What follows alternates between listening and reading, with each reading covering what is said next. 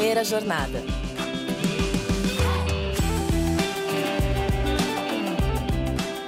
Salve, salve! Sejam todos muito bem-vindos a mais um episódio do Primeira Jornada, um programa papo reto feito pela SPM que te ajuda a escolher uma carreira e refletir sobre o seu futuro profissional. Eu sou a Zá Coelho e tô aqui para te acompanhar na descoberta desse universo de possibilidades e caminhos do mercado de trabalho. Planos estratégicos de conteúdo e marketing de influência, construção de squads de influenciadores, análises de mercado. Termos desconhecidos para a maioria das pessoas, mas que fazem parte do cotidiano da Bruna Liz, nossa convidada de hoje nessa série especial do Primeira Jornada com ex-estudantes da SPM. Apesar dela ser uma jovem profissional, a Bruna já acumula experiências bem bacanas no currículo. Já produziu um videoclipe, estagiou em uma equipe de marketing global da Unilever, criou conteúdo digital sobre moda e beleza para Still the Look, fez planejamento para as redes digitais da Ana Cardoso. Atualmente ela é supervisora de conteúdo e estratégia da Spark, agência especializada em marketing de influência. Aliás, influenciar é algo que ela faz na prática com seus mais de 10 mil seguidores no Instagram.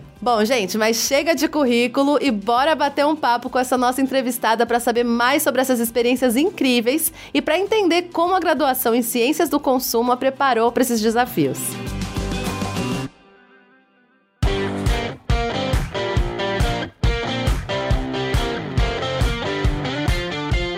Seja muito bem-vinda à primeira jornada, Bruna. Oi, prazer, muito feliz com esse convite, voltar para casa, SPM. Ai, que legal. Bom filho a casa torna, não é mesmo? Exatamente.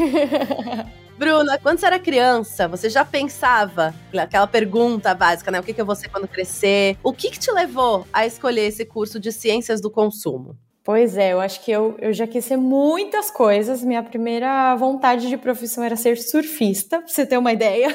Amo! e desde então, acho que eu sempre fui uma criança muito comunicativa. Eu fui a primeira criança da família, então acho que ficar com os familiares adultos sempre me estimulou demais. Então, quando eu fui ver, na verdade, eu queria ser surfista, e do nada eu queria ser professora, aí eu queria ser historiadora, designer, até que eu comecei a me entender de fato no meio da comunicação, porque eu acho que a, a parte do consumo, do se comunicar, do trocar é muito sobre pessoas. E quando eu fui ver entre tudo que eu queria e que conforme fui crescendo, foi me despertando, vinha muito sobre história, sobre pessoas e sobre essa troca. Então, eu acho que a primeira profissão acabou não condizendo em nada com o, o, norte, mas ver o todo que eu queria, eu falei, tá, eu acho que eu quero ser muitas coisas, e ser muitas coisas a comunicação pode me dá essa amplitude. Exatamente, isso é muito legal, né? Esse espectro todo pode ser direcionado pela comunicação. Isso é uma visão muito legal que você traz aqui pra gente. E essa noção, você já tinha quando você entrou na faculdade, na verdade? Ou foi o estágio na 3M que te abriu os olhos? Para o universo da moda, da beleza, do estilo, do marketing de influência? Como eu tive bastante experiência no, no, meu ensino médio, porque eu acabei indo para o ensino médio técnico e eu acho que ele foi um grande gatilho para me fazer pensar no meu futuro, até um pouquinho antes do momento de fato da faculdade. Entanto que eu, eu agradeço muito essa jornada porque acabou me esclarecendo muito, né, essa possibilidade da comunicação que eu via muitos caminhos. E já desde o ensino médio, acho que eu sempre tive muito esse quê da eu sou microinfluenciadora, né? Além da minha profissão, a que eu falo a CLT em si, mas toda essa vontade que eu via, a revista Capricho, todas essas coisas da comunicação já iam me moldando muito para esse meio da moda, da beleza, do universo feminino. Quando eu entrei na faculdade, acho que eu já entrei sabendo que eu tinha isso muito dentro de mim e buscando as oportunidades que me direcionassem para isso, sabe? Confesso que tive um pouco de sorte nessa jornada, porque o meu primeiro estágio foi justamente através de um projeto da SPM. E eu entrei na Unilever, só que a gente apresentou o projeto, eles me chamaram para uma entrevista. E nessa entrevista eu podia ter ido para duas marcas da companhia. E justamente uma delas era a 3CM, que era o universo de beleza e, e cabelo. E bom, acho que me perguntaram, mas também ao passar da conversa eles foram vendo muito que eu já tinha esse amor pelo setor. Entendi. Então, isso, na verdade, já foi uma construção anterior, né, Bruna? Antes da faculdade, até você já foi sentindo esse cheirinho desse direcionamento dentro de você. Exato. Eu acho que as pessoas, às vezes, elas falam, quando estão para entrar na faculdade, geram muitas dúvidas, ou na hora de escolher um trabalho e tal. Mas eu acho que, tipo, é muito mais fácil, às vezes, a gente dar dois passos para trás e ver o que, que a gente gosta, porque aí fica mais fácil buscar e as dificuldades você tem mais propósito, sabe? Esse é um ponto que a gente reitera aqui o tempo todo, assim, de lembrar quem é você, o que você gosta, da sua caminhada mesmo. Acessar isso é super importante, né, para fazer essa escolha, para enfim. Conta um pouquinho sobre esse trabalho de criação de conteúdo, né? Essa é uma atividade que está super em alta nas redes sociais, nas empresas, é muito falado sobre. Mas muita gente não faz ideia do que, que um profissional da área faz. Então, você pode contar um pouquinho como que é seu trabalho na Spark hoje? Hoje na Spark eu acabo correspondendo a, ao cliente, né? Então a marca, mas acho que as minhas experiências anteriores eu já pude trabalhar no portal de conteúdo, eu já pude trabalhar como assessora de uma grande influenciadora. Então existem muitas camadas do conteúdo, né? O conteúdo pode ser desde um inspiracional de uma influenciadora para sua base ou de uma marca comunicando o lançamento, querendo gerar identificação com os seus consumidores e com a sua base. Mas hoje, especificamente, dentro do meu trabalho, eu faço muito as campanhas de influenciadores com a marca. Eu trabalho na Spark e atualmente eu correspondo ao time da Natura. Então, o que a gente faz é qualquer novidade, qualquer lançamento, qualquer data comemorativa que a marca vá fazer alguma campanha nas mídias digitais, a gente entra com toda uma estratégia por trás para pensar nos conteúdos dos influenciadores. Então, é quase como se eu fosse o meio de campo entre o que, que a marca quer comunicar, o que, que é genuíno do conteúdo dos influenciadores que a gente está mirando e como fazer esse meio termo de uma forma o mais fluida, orgânica e que estimule as pessoas a entrarem nessa conversa junto. Ah, legal. Então você faz meio essa mistura entre o que é o influenciador, o que é a marca, e mantendo sempre essa sensação, a sensação não, a realidade, né? De ser uma coisa genuína, sincera, porque a gente consome. Hoje em dia, cada vez mais a gente quer conteúdos muito reais, né? Exato, eu acho que a minha formação nas ciências do consumo trouxe muito essa âncora de que o futuro é sobre a gente falar de narrativas reais. Então, é muito de entender o propósito de uma companhia e o propósito de um influenciador e conseguir pensar em possíveis conteúdos, até porque, né, na minha realidade hoje, não é que a gente faz roteiros fechados, a gente não está falando sobre uma campanha de propaganda de televisão, que isso sim envolve uma narrativa, é uma história criada. No caso, a gente tem a história de uma marca e a história de uma pessoa, e aí a gente tenta cruzar para pensar em possíveis caminhos que ainda assim o influenciador cria o seu próprio conteúdo e dê o seu tom, sabe? Muito legal, acho que ficou bem claro aqui para quem tá ouvindo. Essa coisa da sinceridade é uma, é uma tônica bem, bem importante mesmo. A gente vai fazer um intervalo rápido, mas já voltamos para saber um pouco mais sobre estudo, carreira e mercado com a Bruna Liz. Fica com a gente! Na ESPM, a inovação não é apenas um diferencial, é uma exigência. Um lugar onde celebramos o inusitado. Aqui, o aprendizado vai além da sala de aula. Vivemos experiências internacionais e aprimoramos habilidades além do tradicional. Criamos networking de verdade, sendo referência na produção de conhecimento. Juntos, vamos liderar o futuro, seja ele qual for. E aí, vem com a gente? ESPM, o inusitado em constante movimento.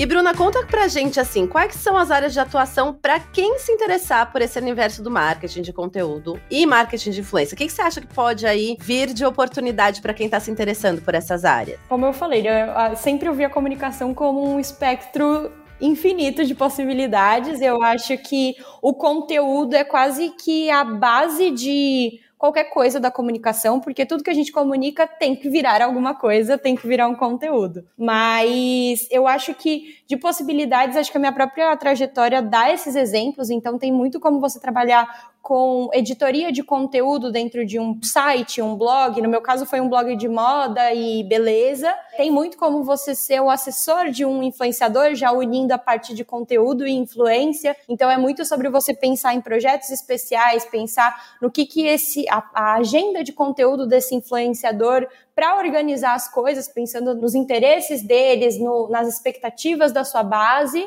e também no sentido de marca mesmo, de você poder criar o conteúdo tanto de uma campanha, né, como de social media, que é muito sobre as postagens nos perfis da marca. Enfim, eu acho que é um caminho muito, muito, muito amplo. São três grandes nichos, assim, que fizeram parte de mim e que eu tenho muita propriedade em comunicar. Mas é isso, acho que também a comunicação gera muita possibilidade de cada dia ser um dia. Então, independente do lugar que a pessoa trabalha, eu acho que não é só sobre escrever um roteiro, não é só sobre escrever uma ideia de conteúdo, você tem que ser muito 360 e com um olhar muito aberto, porque tudo é oportunidade de conteúdo. E eu acho que tem um ponto também, Bruna, você falando aqui, eu veio na minha mente assim da sensibilidade mesmo, né? Com o humano, com as trocas, né? De você ter um olhar sensível. Acho que é um ponto importante também, você acha? Exato, super. Eu acho que isso foi crucial quando eu escolhi fazer o curso de Ciências do Consumo da SPM, porque até né, me antecipando, eu já havia feito técnico de publicidade e bem na hora da formação eu fiquei nessa dúvida de tipo, eu sempre vi a SPM como uma instituição que eu sabia que daria credibilidade para minha carreira e que me daria oportunidades boas de aprendizado e até profissional, como acabou acontecendo de fato, que foi meu primeiro estágio. Mas quando eu fui de fato escolher ciências do consumo, eu achei que as disciplinas me davam um olhar muito crítico e muito humano sobre qualquer tarefa profissional que eu fosse entrar. Então eu tenho colegas que fizeram a mesma turma que eu e que cada um foi para um ramo totalmente diferente. Eu que me trilhei para o marketing de influência, mas eu agradeço muito essa diversidade de disciplinas, porque eu falo que, para cima de tudo, eu sou uma profissional empática, então precisa ter esse olhar cuidadoso. Acho que o pós-pandemia exigiu ainda mais, até mesmo de quem não tinha esse interesse em começar a ter. E é isso, eu fico muito feliz em, no meu dia a dia, poder fazer campanhas com valores meus e que eu partilho dos lugares que eu estou, sabe? Super, super. Essa coisa da empatia é importantíssima em qualquer aspecto da vida. Eu acho que é muito importante você trazer aqui pra gente esse ponto. E pensando assim no seu dia a dia, como você acha que sua formação como cientista do consumo te ajuda no dia a dia, assim, contando assim pra gente o que que traz de suporte ou situações que você acha que isso te ajuda? Eu consigo em cada núcleo da minha troca de trabalho ter esse olhar autocrítico, esse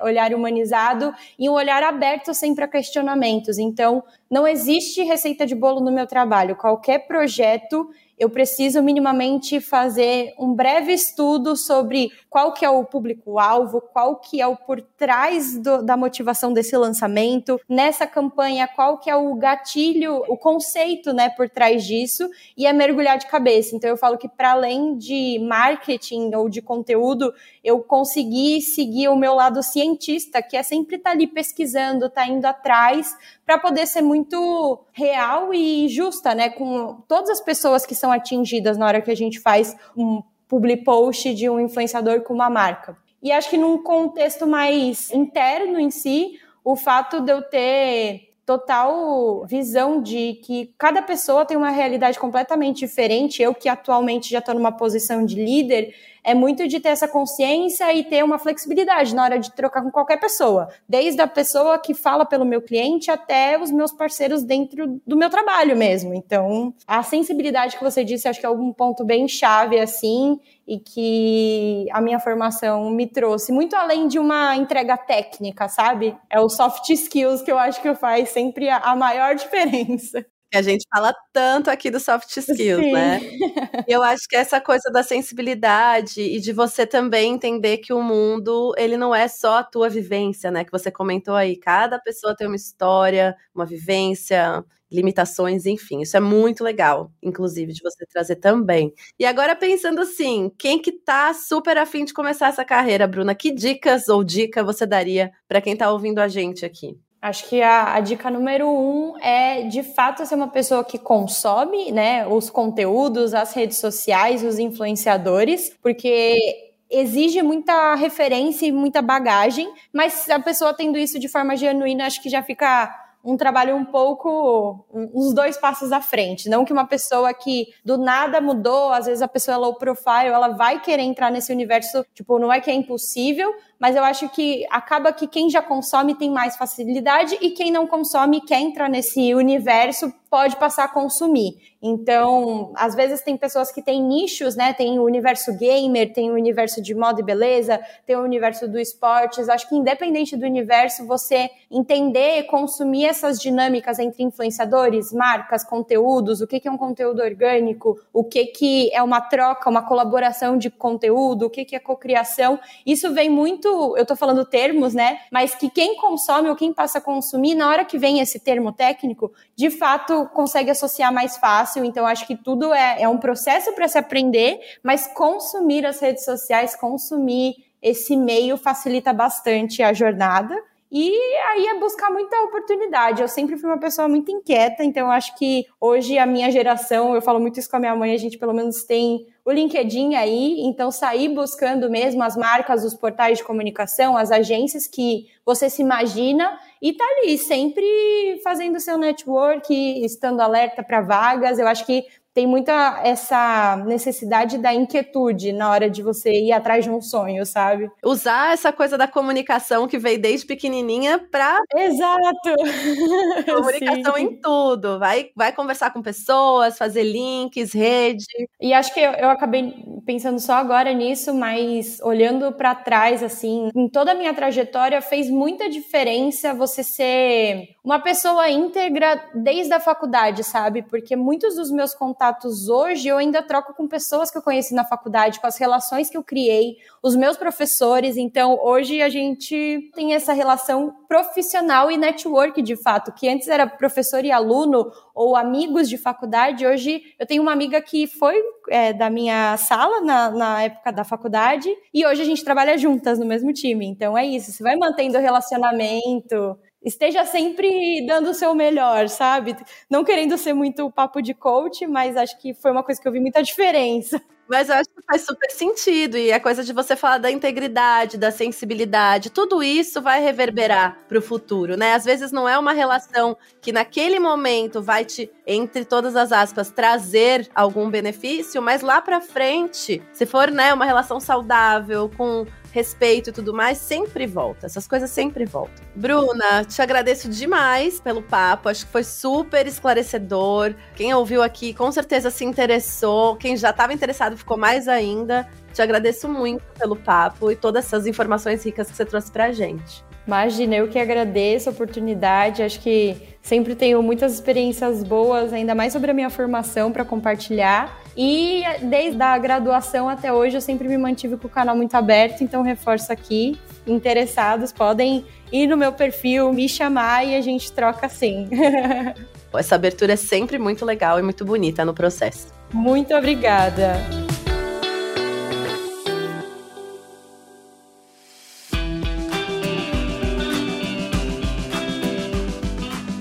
Espero que você tenha curtido a conversa com a Bruna Lise e que esse episódio te ajude a entender como são numerosas as possibilidades para profissional de ciências do consumo. Não esquece de seguir o Primeira Jornada em sua plataforma de podcast preferida e classificar o programa. Primeira Jornada é produzido pelo Núcleo de Conteúdo da SPM em parceria com a Maremoto.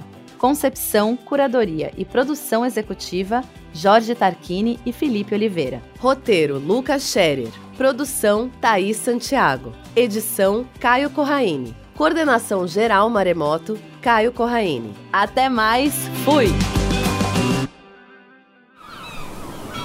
Este podcast foi editado pela Maremoto.